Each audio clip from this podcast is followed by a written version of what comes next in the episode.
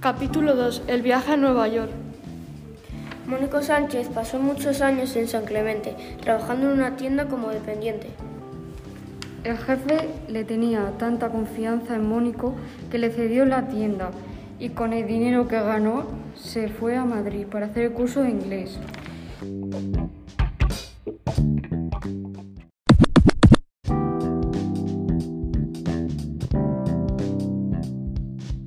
Después hizo un curso de ingeniería por correspondencia en Nueva York. A los 24 años acabó el curso y su profesor le dijo que si se iba a Nueva York conseguiría un trabajo.